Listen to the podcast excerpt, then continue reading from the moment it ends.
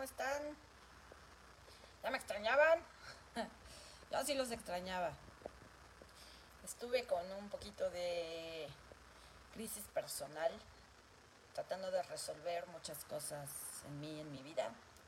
Así es que vengo a compartirles lo aprendido y también a platicar un poquito de un tema muy interesante que me ha tocado trabajar en estos, en estos días. Entonces vénganse para acá. Y ahí empiezo a ver gente. Vamos a esperar a que se unan más. Yay, ya empiezo a ver Irma, Susana. ¿Cómo están? Yay. Mientras se va uniendo la gente, les voy recordando que a partir de este 20 22 de agosto tenemos el workshop Conectados eh, y aprovecho para avisarles. Había dicho que durante el workshop, durante ocho días seguidos, les iba a estar compartiendo videos pregrabados para trabajar distintos aspectos de las heridas en cuestión de pareja, infidelidad, obsesión, querer volver con el ex, este, todos estos temas tan comunes, ¿no? Eh, pero a través de esta crisis personal que ha atravesado y plantearme muchas cosas, en vez de hacerles videos pregrabados, lo que va a suceder en este workshop es que vamos a tener en vivos todos los días a través del grupo privado de Facebook. Todos los días yo voy a estar con ustedes durante una hora para explicarles un poco de teoría de estas heridas, de dónde viene la infidelidad o porque siempre traigo el mismo tipo de pareja. Un poco la teoría, pero la otra parte es vamos a trabajar juntos las técnicas necesarias para liberar esas memorias, de manera que no solo les voy a dar un ejercicio o un guion, sino que yo voy a trabajar con ustedes. Entonces, si yo tengo el patrón de siempre traigo el mismo tipo de pareja, siempre traigo hombres no disponibles emocionalmente, entonces yo me voy a conectar, yo, con mi herida, yo me voy a sanar a través del Express Emotional Shifting a mí misma y ustedes me van a ir siguiendo. De forma que ustedes puedan ir aprendiendo a través de la práctica cómo trabajar en ustedes mismos y cómo hacer correctamente estos tappings, ¿ok? Entonces ya no es material pregrabado, son en vivos todos los días, durante ocho días a través del grupo privado de Facebook, en vivos que se van a quedar este, guardados ahí en el grupo de Facebook para que ustedes los puedan eh, seguir repasando. ¿Ok? Bien, pues vamos a platicar. Eh, hoy les tengo un tema muy interesante que es la pareja y la búsqueda de los padres. Entonces, esto es muy, muy interesante. Eh, Primero, primer punto que quiero que entiendas. De aquí se va a desarrollar todo. No hay nada más importante en tu vida que tus relaciones personales. Primer punto. Tu falta de dinero, tu falta de salud, tu incapacidad para sentirte exitoso o para salir adelante, todo proviene de tus relaciones personales. Tus relaciones con tu familia, con tu trabajo, con tus parejas, con tus hijos. Entonces, ¿qué pasa? Que si tú sanas tus relaciones, sanas tu vida. Pero ojo, ¿cómo le hago para sanar mis relaciones? Yo tengo malas relaciones con mis padres o con mi pareja, o todos los hombres o todas las mujeres me parecen iguales. Si quiero cambiar mi vida, tengo que sanar mis relaciones. ¿Cómo sano mis relaciones? Segundo punto. Siempre te estás relacionando contigo mismo. Recuerda lo que siempre te digo, tú eres todo lo que existe y fuera de ti no hay nada. Todo es un espejo de ti, de manera que la forma en que te relacionas con los demás es directamente proporcional y es un espejo de cómo te relacionas tú contigo mismo. Te relacionas con el otro eh, tal como te relacionas contigo mismo dentro de ti. Y entonces, esto significa que en cada tipo de relación de, de cada tipo de relación personal que tienes, vas a experimentar una diferente parte de ti mismo. Ajá. Entonces tienes amistades, tienes relaciones de trabajo, tienes relaciones de pareja, tienes eh, relaciones familiares. Cada una de estas áreas de tu vida va a reflejar una parte de ti que no has visto. Entonces a lo mejor tú en el trabajo siempre has tenido jefes, eh, autoridades que te sobreexigen, que son maltratadores, que no son considerados, que no te dan muchas oportunidades. Y tú te sientes víctima de todos tus jefes y todas tus, todas tus figuras de autoridad. Siempre me exigen demasiado y yo lo doy todo. Y por más que hago y hago, y por más que soluciono problemas, y por más que soy la mejor en mi chamba, nadie me reconoce. No me dan el aumento, no me permiten crecer. Este jefe, esta autoridad que te sobreexige, que te maltrata, que no te ve, que no te reconoce, representa una parte de ti, de tu vida, donde tú ya te sentiste así alguna vez. Normalmente las figuras de autoridad como los jefes representan a papá. Entonces, si tú hoy tienes un jefe explotador o con quien te llevas muy mal, o tienes problemas con la autoridad en cualquier sentido, valdría la pena que te preguntaras, ¿esto que siento hacia mi jefe se parece en algo a lo que siento o sentía de niño frente a mi papá o frente a mi mamá o quien sea que representara una figura de autoridad para mí? Y entonces, ¿qué sucede? Si yo tuve un padre autoritario que siempre me exigía, que me decía nunca vas a lograr nada, no eres suficientemente bueno, una madre que por más que yo era la, hija que siempre la cuidaba, que siempre ayudaba, y a mí nunca me reconocían, a mí nunca me daban las gracias. Si yo vivía así, me dicen que casi no se escucha. Si yo vivía así, eh, con, un, con un padre muy autoritario o una madre sobreexigente que no me reconocía, yo me quedé con una herida. Eh, yo, yo me quedé con una herida. Esa herida es, no importa lo que haga, nunca es suficiente. Y a lo mejor se me graba. Si mi papá es autoritario, si mi papá me sobreexige, si mi papá no me reconoce, todas las figuras de autoridad en mi vida me van a proyectar a mi papá. Ajá. Entonces, cuando yo llego a este nuevo trabajo con un jefe igual de exigente, igual de autoritario que el anterior, y sigo sin resolver estas emociones y me sigo sintiendo víctima de este jefe, es porque dentro de mí, dentro de mí, llevo una memoria, una información que dice, todas las figuras de autoridad son así, son sobreexigentes, son abusivas, son maltratadoras, porque así fue mi padre conmigo. Pero hoy tu jefe no es tu padre, tu jefe es tu jefe y tu padre está allá, quizá incluso ya se murió, entonces, ¿qué es lo que te lleva a traer una y otra vez el mismo tipo de figura de autoridad? La información que llevas dentro.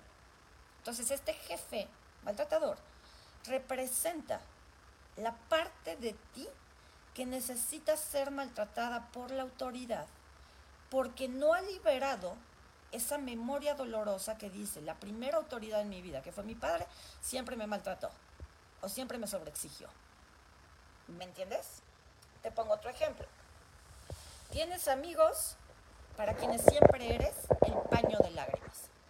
Me dice que está muy bajo mi volumen, lo tengo a todo. ¿No? Este, chequen ustedes su, teléfono porque el mío está con todo el volumen y hay gente que me dice que sí se escucha. ¿Me pueden decir si sí se escucha, por favor? Eh, entonces, tienen tus amigos siempre traes amistades para quienes tú eres el paño de lágrimas. Tú eres la que les resuelve eh, todos los problemas. Pero cuando tú necesitas de tus amigos, ellos no están para ti. ¿No? ¿Qué pasa ahí? ¿Qué son tus amigos? ¿Qué representan de ti esas amistades que te hacen sentir quizá incluso utilizado, que no están para ti? ¿Qué significa? Si me dicen que sí está abajo, Qué raro. Espérenme. Es que ya no le puedo subir más. Y hay quien me dice que si se escucha. Pues ya no sé qué hacer. A ver. Entonces, si hablo más fuerte, ¿me escuchan? No puedo hacer más. No, no sé, no sé. Aquí me ponen, se escucha perfectamente. Ok pues yo voy a seguir y quien escuche es porque está listo para escuchar y quien no escuche es porque no quiere escuchar lo que les estoy diciendo. Este, mi equipo me dice que se escucha bien. Gracias, Denise. Entonces, mis amigos este, me usan de paño de lágrimas, siempre estoy yo para ellos y ellos nunca están para mí. Y mis amigos me representan a mí. Me relaciono con mis amigos tal como me relaciono conmigo mismo dentro de mí. Siempre me estoy relacionando conmigo mismo, no hay nadie fuera de mí. Entonces, ¿qué están representando estos amigos que me utilizan? ¿Qué tal que de niño eh, fuiste justamente el hijo o la hija que siempre estaba para tus papás. Hijo, hazme, hijo, cuida a tus hermanos, hijo, este, tienes que ponerte a trabajar desde chiquito porque tu papá no está y tienes que ayudarnos a salir adelante. Pero cuando tú necesitabas algo, cuando tú te enfermabas, cuando tú no tenías, este, tenías un problema en la escuela, no había nadie para ti, porque a lo mejor tu mamá siempre estaba trabajando, tu papá estaba ausente, eh, tus hermanos nunca te ayudaban porque eran los chiquitos, entonces tú tenías que ayudar a todos. Entonces tú tienes una información dentro de ti que dice, yo solo valgo y solo existo cuando ayudo a los demás. Cuando yo necesito ayuda, no existo. Ajá. No has resuelto esa información, esa información la llevas grabada en ti desde que eras niño. Entonces, ¿qué sucede? Vas, te relacionas con el mundo con esta información que dice, solo existe, solo existo si ayudo a los demás. Entonces necesito, mi, radar, mi inconsciente, me va a llevar a buscar gente que me necesite.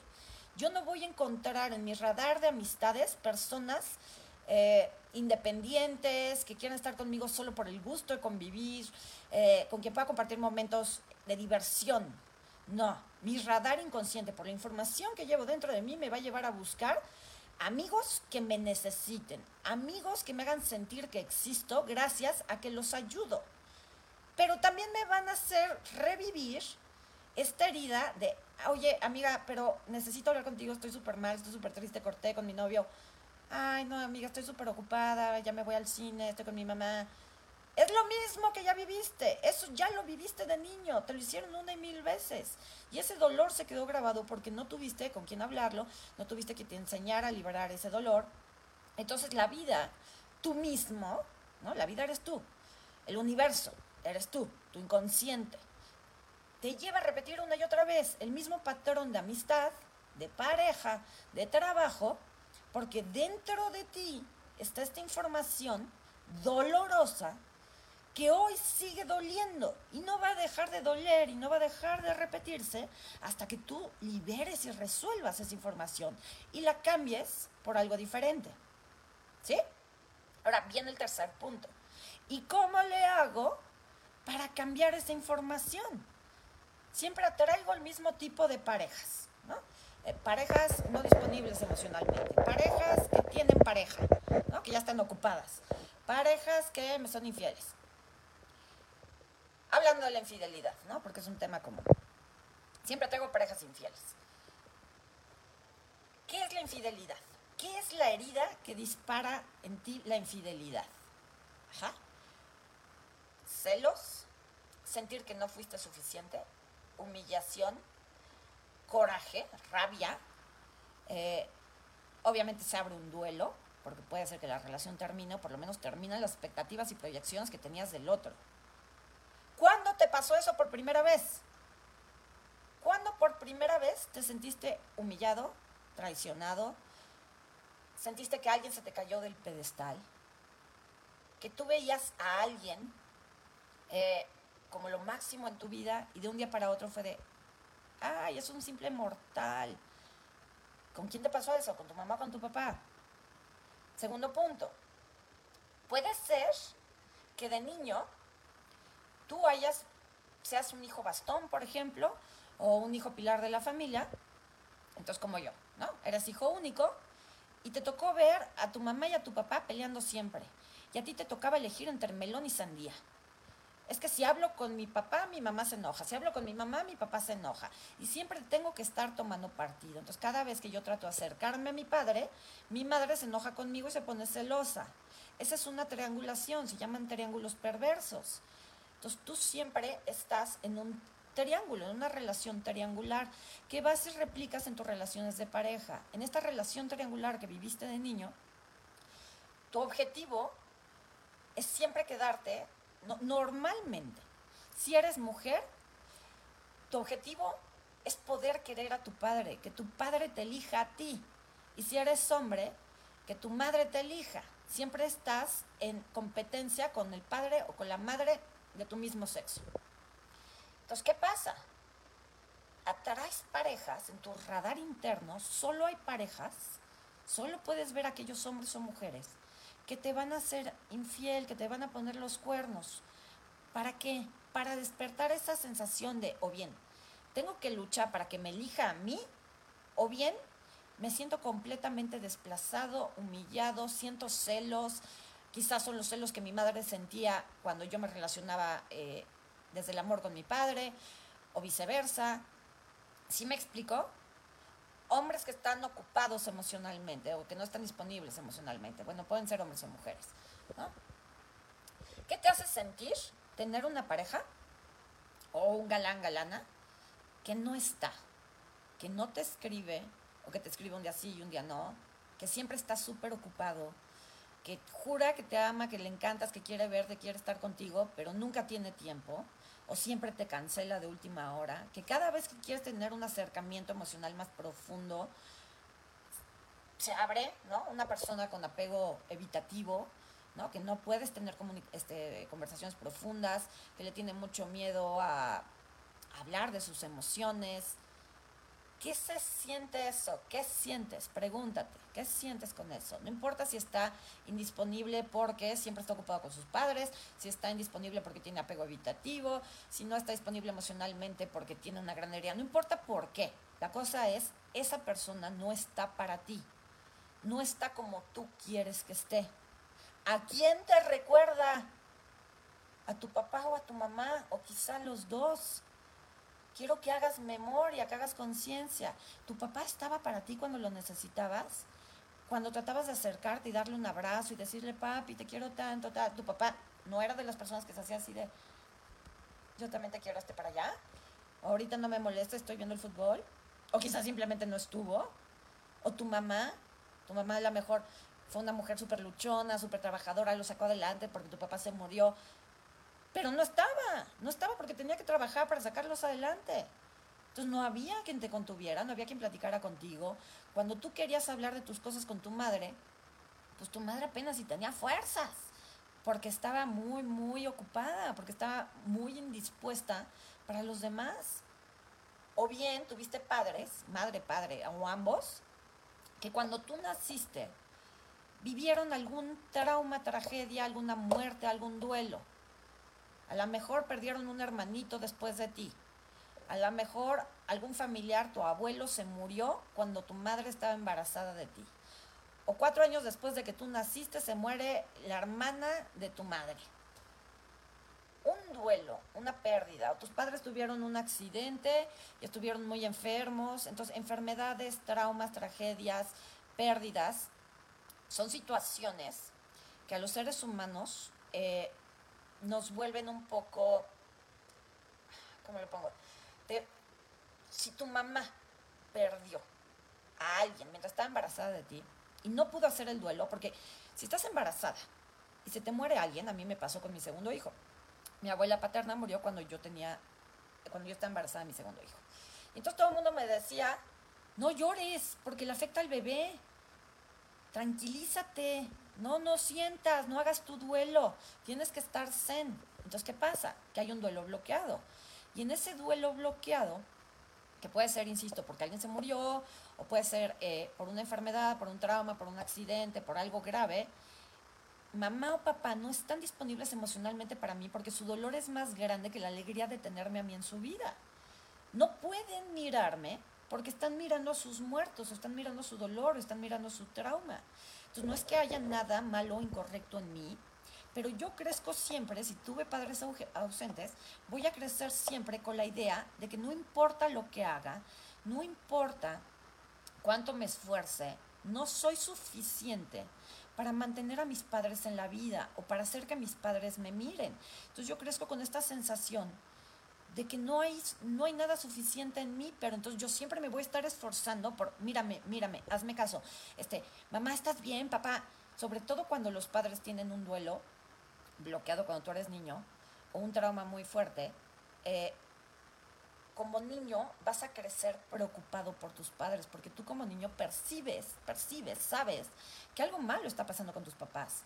Entonces a lo mejor fuiste eh, el niño o la niña que, que le hacía desayunar a mamá, que, este, mami, tranquila, estás bien, o tu papá, como que siempre estabas pendiente de él, y tenías mucho miedo y mucha ansiedad de que no te quisieran, de que desaparecieran.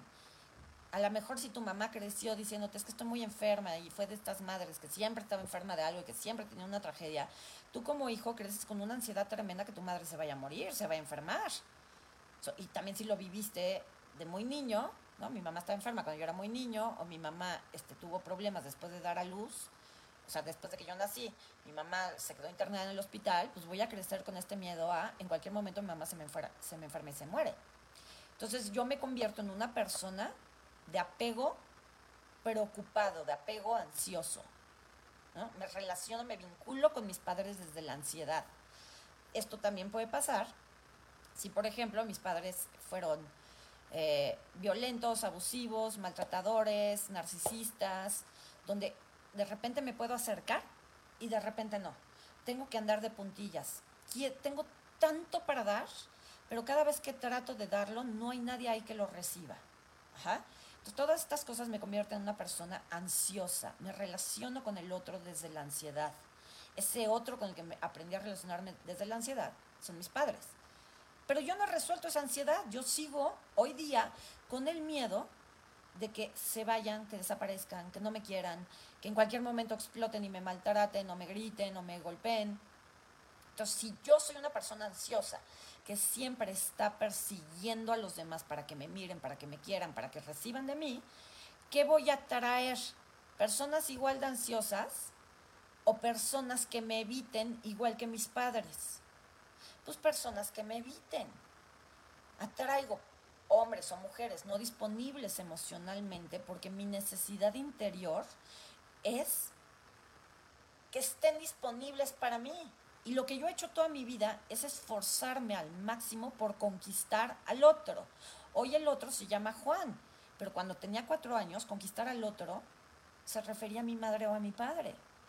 Entonces yo necesito en mi vida hoy alguien que represente a mi madre y a mi padre, alguien a quien pueda perseguir, igual que como perseguía a mis padres, alguien que se niegue a recibir de mí, tal como mis padres se negaron a recibir de mí alguien con quien yo pueda sentir la misma ansiedad hoy como adulto que sentí cuando era niño.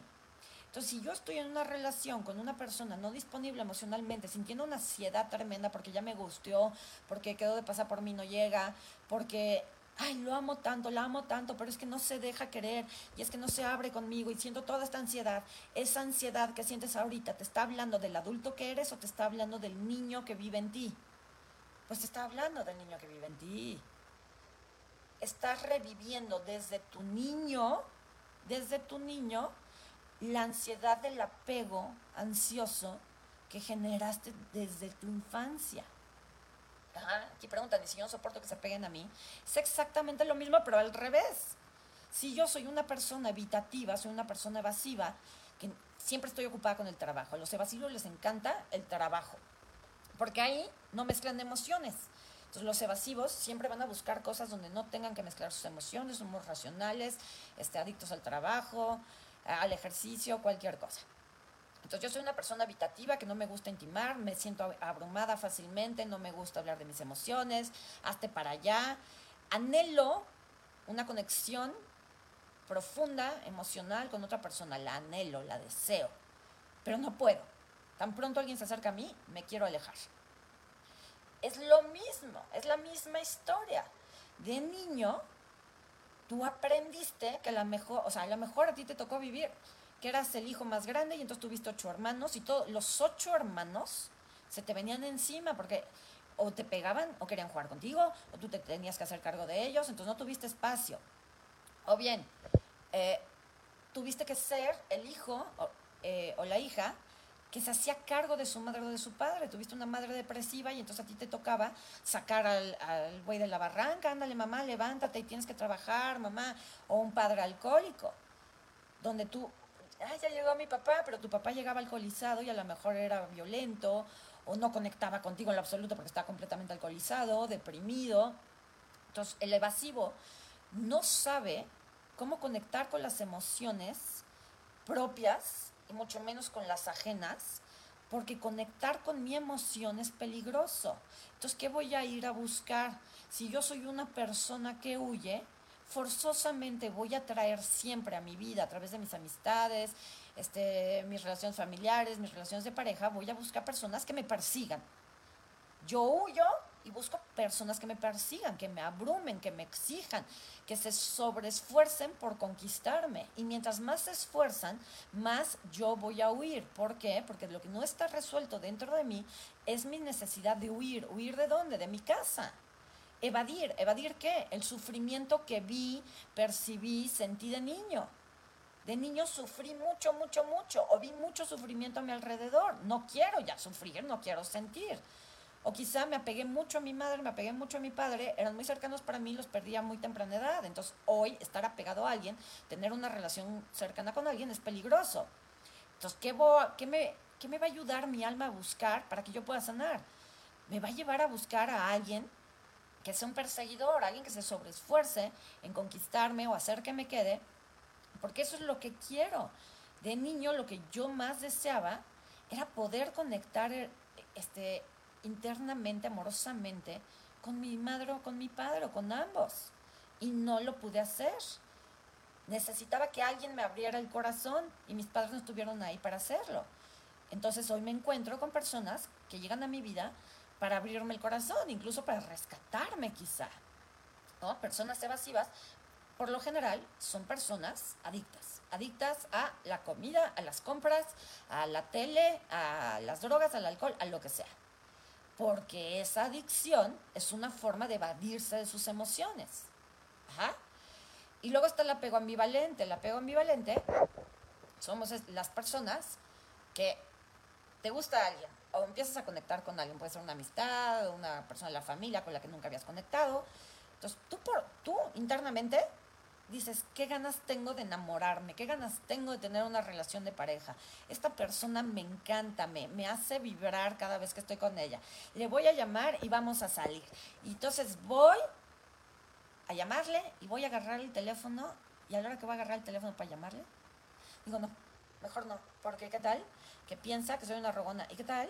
Que, no funciona. ¿Y qué tal que me manda la chingada? ¿Y qué tal que me vuelven a traicionar como todo? No, no, no, no, no pero casualmente voy al súper y me encuentro con esta persona. Y lo veo y digo, ay, sí, ay, no, sí, sí, me encanta. Oye, salimos, vamos a salir y tal. Y el día de la cita, justo ese día, me duele la cabeza, me da una diarrea tremenda. O llego a la cita y estoy así con las uñas, no puedo ser yo, no puedo, o sea, estoy todo el tiempo además pensando, ¿ves? Ya, los de apego ambivalente somos expertos en encontrarles los defectos a las personas antes de que los muestren y de hacernos escenarios trágicos en nuestra cabeza de lo que va a pasar con la relación. Entonces, tu primera cita con la persona y tú ya estás viendo de, híjole, esos zapatos que traes se le ven espantosos. Así se vestirá siempre, híjole. No sé si quiero volver a salir con él. Y luego ah, dice algo, pues claro, ¿ves? Ahí está la prueba. Yo sabía que este es el típico este güey o la típica vieja que pone los cuernos. O claro, ahí se ve luego, luego que no quiere tener una relación estable. Entonces yo no sé qué estoy haciendo aquí porque tal. Pero te encanta la persona, pero la acabas de conocer, pero llevas cinco minutos. Y tú dices que quieres conectar internamente. Pero a la mera hora le estás buscando todos los defectos y estás rascándole en todos tus miedos para no conectar. El ambivalente muere por conectar, pero no puede conectar porque su miedo a, a ser herido es más grande que su necesidad de amar. ¿De dónde sale esto? De la infancia. De la infancia. Probablemente tuviste una mamá con la que, no sé, convivías todo el tiempo, ¿no? O sea, tu mamá siempre estaba contigo y sí estaba presente físicamente, ahí estaba sentada junto a ti, pero emocionalmente no estaba, porque tenía millones de preocupaciones o por lo que gustes y mandes, ¿no? Porque la dejó tu papá, se peleó con sus hermanos, yo qué sé. Entonces tu mamá está físicamente ahí, pero emocionalmente no está.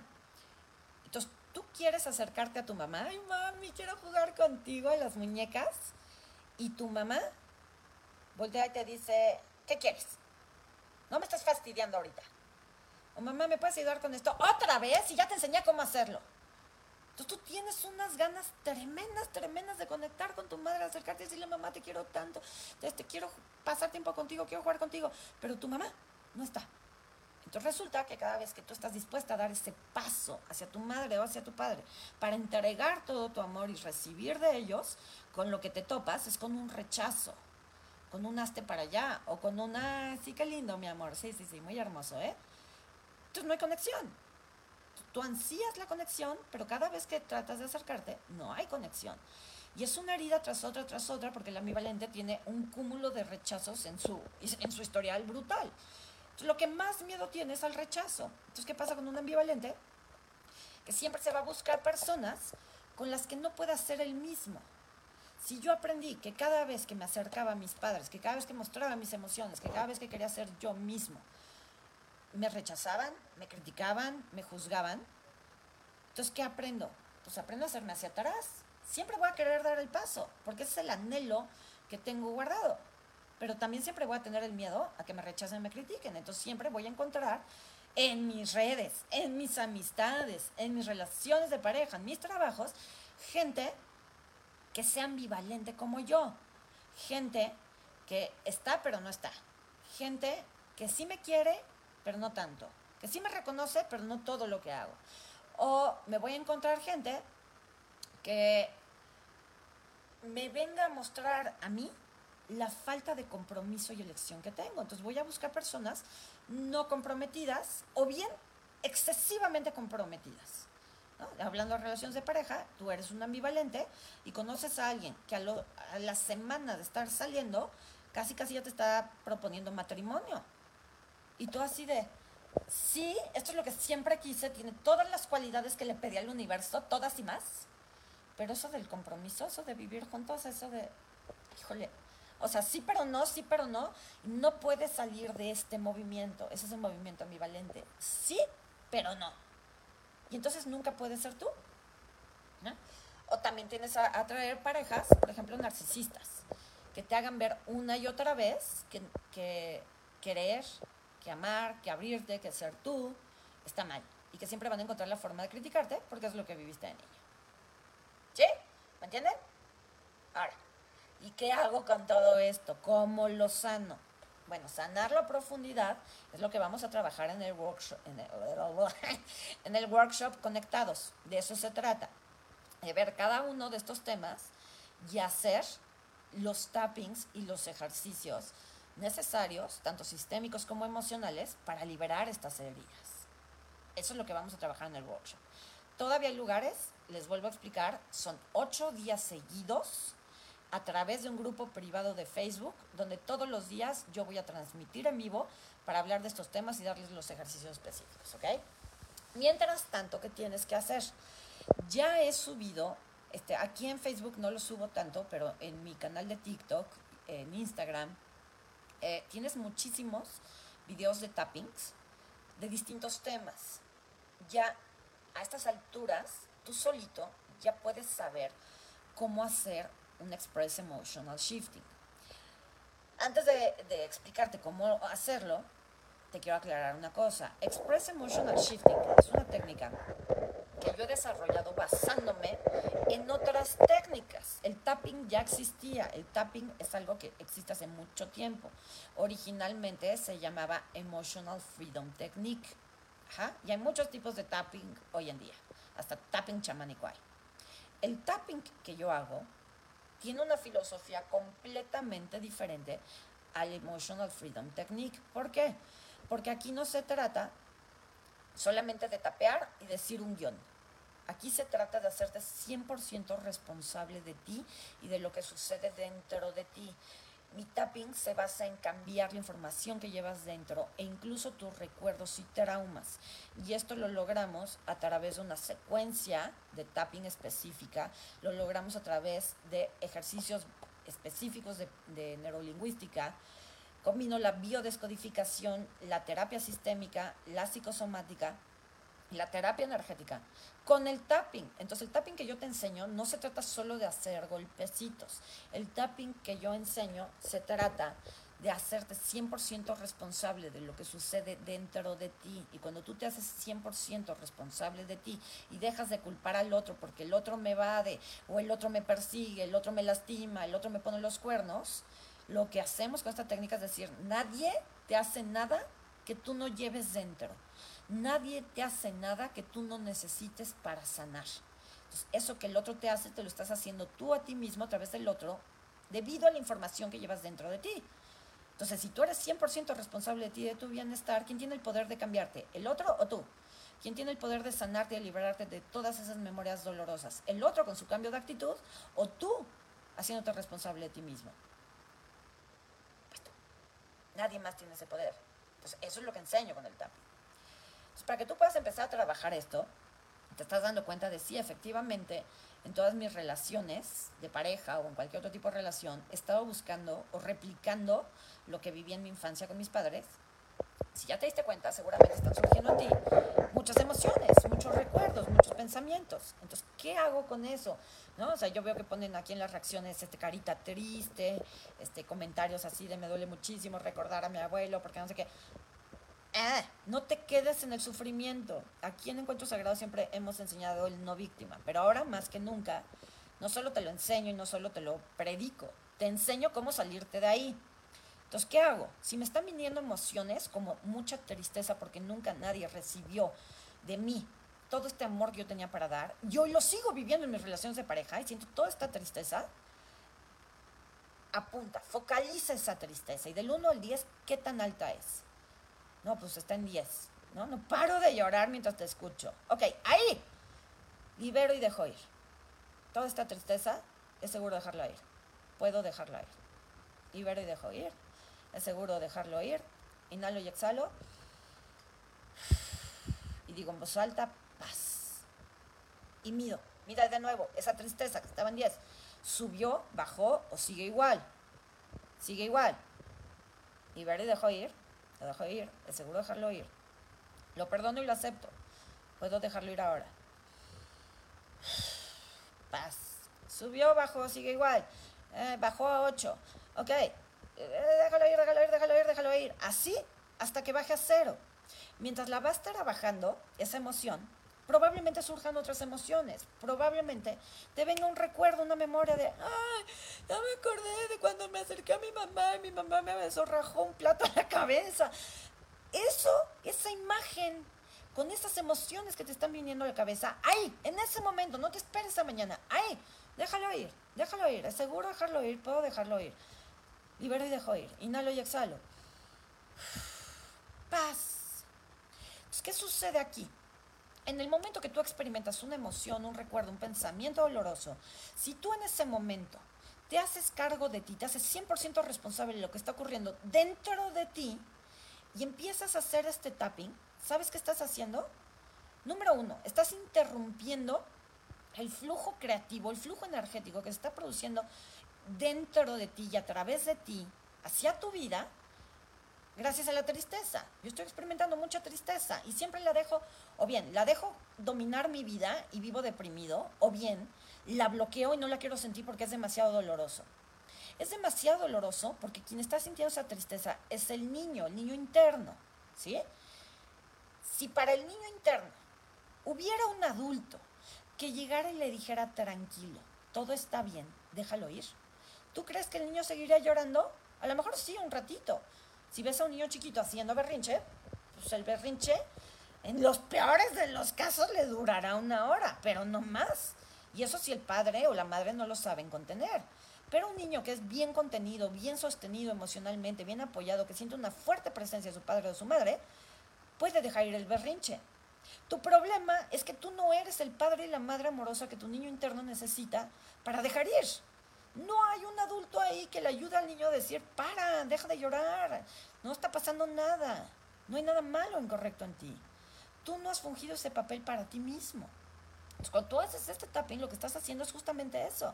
Decirle a tu niño interno, déjalo ir, déjalo ir, aquí estoy yo, yo soy el adulto, no está pasando nada. O sí pasó, si nos maltrataron, si nos golpearon, si nos rechazaron mamá y papá, sí, sí pasó, pero ya pasó yo estoy aquí, yo te acepto, yo te amo, yo me voy a hacer cargo de ti ahora, déjalo ir. Paz, paz es lo que te mando, paz es lo que eres, paz es lo único que queremos vibrar aquí. Ese es el proceso que está ocurriendo a través de los golpecitos que das. Entonces, estoy en una relación con una persona de apego evasivo, eh, que siempre huye de mí y entonces yo siento mucha ansiedad, siento muchos celos no puedo dormir pensando en ella o en él, ¿no? Y toda esta ansiedad. Focalizas esa ansiedad. ¿En cuánto está? ¿Del 1 al 10? ¿En cuánto está? En, en 20. ¿no? Me estoy abriendo las uñas, no puedo dejar de pensar en él o en ella. Este, estoy viendo todo el tiempo a mi teléfono a ver si ya me escribió. Ok, esa sensación, esta ansiedad, déjala ir, déjala ir, seguro dejarlo ir. Teniendo en cuenta siempre que lo que estás sintiendo que te desborda, lo que te duele, no eres tú el adulto. No es tu parte consciente, es tu inconsciente que viene repitiéndose una y otra vez. Entonces, esta ansiedad que sientes, este miedo que sientes a que te dejen, a que te abandonen, a que te rechacen, a que te traicionen, este miedo que sientes no eres tú, es tu niño. Y el niño lo vuelve a sentir porque no hay un adulto ahí que se haga cargo. Te haces adulto y te haces cargo de ese niño en el momento que dices, déjalo ir, déjalo ir, es seguro dejarlo ir, puedo dejarlo ir déjale. Este ah, suspiro que te viene cuando de verdad dejas ir, tampoco eres tú. Es tu niño que dice, por fin alguien me contiene, por fin alguien me mira. Porque no usamos el tapping para evadir lo que estás sintiendo. Usamos el tapping para que ese niño que ya hay dentro de ti tenga permiso de sentir plena y conscientemente lo que está sintiendo, pero no se deje dominar por ello. A través del tapping estamos permitiendo que el niño sienta lo que está sintiendo, lo pase por el cuerpo. Pasarlo por el cuerpo significa que mientras tú haces este tapping, estás tocando tu cuerpo, estás sintiéndote físicamente. Ninguna emoción se libera si no pasa por el cuerpo. Y lo mismo sucede con la enfermedad. La enfermedad es eso. La enfermedad es la forma en que tu cuerpo expresa lo que llevas dentro. para curarte de una enfermedad, de un dolor, Tienes que dejar pasar esa emoción a través del cuerpo con conciencia. Entonces, esto es lo que sucede con el tapping. Yo te invito a que a partir de hoy te hagas 100% responsable de ti de tu niño interno desde el adulto que eres, no permitiendo que ninguna emoción te domine. no permitir que ninguna emoción te domine no significa no sientas y bloquealo. Y no pienses en ello, piensa en algo positivo, invoca la luz, mándale perdón, mándale bendiciones. Eso se llama evasión y eso es una basura serte 100% responsable de ti pasa por, sí, siento mucho enojo, quiero matar al de enfrente, lo odio con toda mi alma. Sí, esto es lo que estoy sintiendo. Déjalo ir, niño interno. Me doy cuenta que está aquí. Lo dejo ir porque esto no me sirve, porque esto me daña a mí más que al otro. Déjalo ir. Paz no lo evadiste, no lo negaste, no le mandaste luz y bendiciones, de hecho ni siquiera tienes que visualizar a tu niño interno, lo único que tienes que hacer es dar los golpecitos y decir, déjalo ir. Otra forma de hacerlo, lo siento, perdón, te amo, gracias, lo siento, perdón, te amo, gracias, lo siento, perdón, te amo, gracias, lo siento, perdón, te amo, gracias, lo siento, perdón, te amo, gracias. Paz, ¿qué más es posible?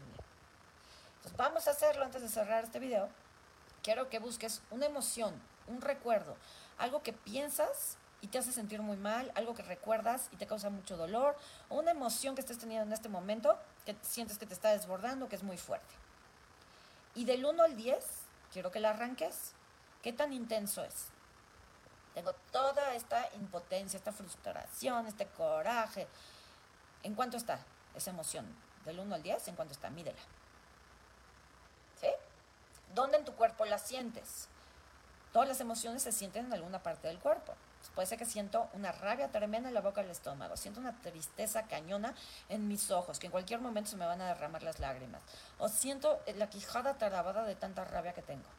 Siéntelo. ¿En qué parte de tu cuerpo lo sientes y qué tan alta es la emoción? ¿Lo tienes? Ahora, hazlo conmigo. Aquí en la cabeza. A pesar de que siento esta rabia, tristeza, lo que sea, a pesar de que siento esto, dentro de mí sé que todo está bien. Yo soy 100% responsable y tengo esta oportunidad para sanar. Libero y dejo ir. Lo siento, perdón, te amo, gracias. Lo siento, perdón, te amo, gracias. Lo siento, perdón, te amo, gracias. Lo libero y lo dejo ir. Inhalo y exhalo. Regresa a esa emoción, a ese recuerdo, a esa sensación en tu cuerpo y dime, ¿subió, bajó o sigue igual?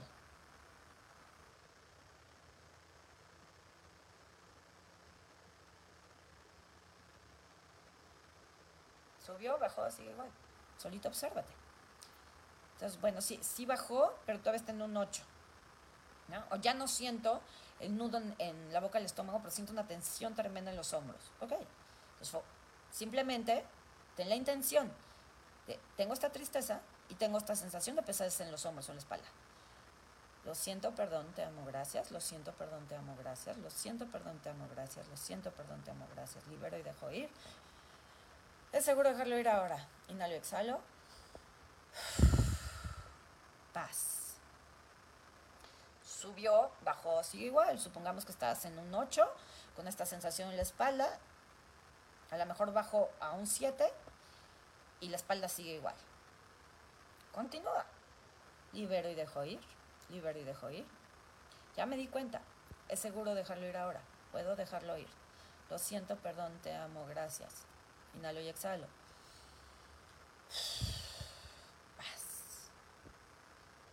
Y entonces, quiero que lo repitas hasta que esa emoción, esa sensación física bajen a cero.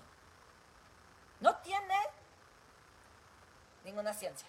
Tiene una, toda una ciencia debajo, muy cañona, que no te voy a explicar aquí, pero eso están mis cursos y talleres.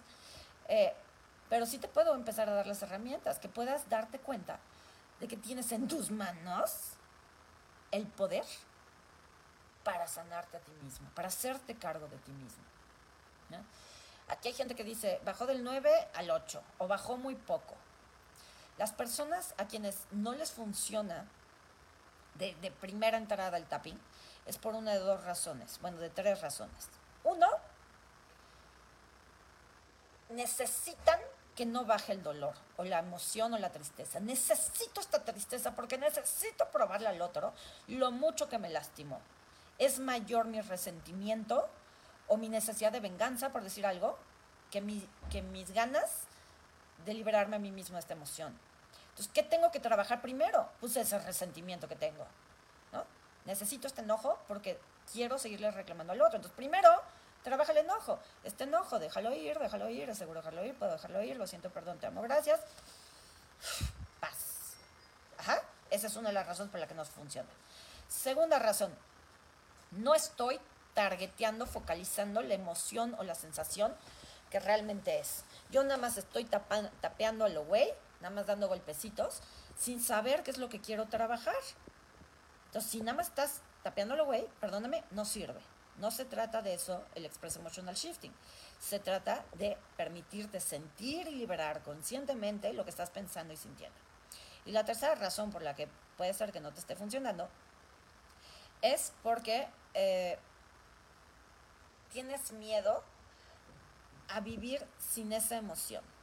Quizá la depresión es lo que te ha definido toda tu vida. Por ahí alguien puso la soledad. ¿no? Entonces, me encanta ser una persona sola. Porque estando sola puedo victimizarme o llamar la atención. O me da mucho miedo dejar de estar sola porque tendría que compartir mi espacio, mi tiempo. Entonces, no sé cómo no estar sola. Entonces, ¿qué tengo que bajar? ¿Qué, ¿Qué tengo que trabajar? El miedo a estar sola antes que tratar de quitarme la sensación de soledad. Tengo que trabajar el, qué horror compartir mi espacio, esta resistencia, compartir mi espacio, mi tiempo, déjalo ir, déjalo ir, déjalo ir, déjalo ir, lo siento, perdón, te amo, gracias. Paz. Así hasta que baje a cero. ¿Ok? Entonces inténtalo, practícalo. Si quieres trabajarlo a profundidad, si quieres aplicar esto en todos los temas de relación de pareja que han estado rigiendo tu vida, Vente a Conectados. Es el último workshop que voy a hacer este año, no va a haber más workshops eh, y ciertamente no va a haber otro de este tema. Entonces te invito a que te des la oportunidad de trabajar esto. La verdad es que el costo es mínimo contra el nivel de sanación que vamos a tener y contra el nivel de contribución que, vamos a darnos unos a los otros a través de estos en vivos que vamos a hacer durante ocho días seguidos. Imagínate esto conmigo, este, focalizado un tema particular durante ocho días seguidos. O sea, sanas porque sana, ¿ok? Entonces, bueno, me da muchísimo gusto volver a verlos. Disculpen lo desaparecida que estuve. Eh, pronto subiré un video a YouTube explicando por qué estuve tan desaparecida. Toda la información para el workshop está aquí publicada en los comentarios y también la encuentran en la página web, encuentrosagrado.com. Así es que corran a inscribirse y nos estamos viendo muy pronto. Les mando un besazo. Bye bye.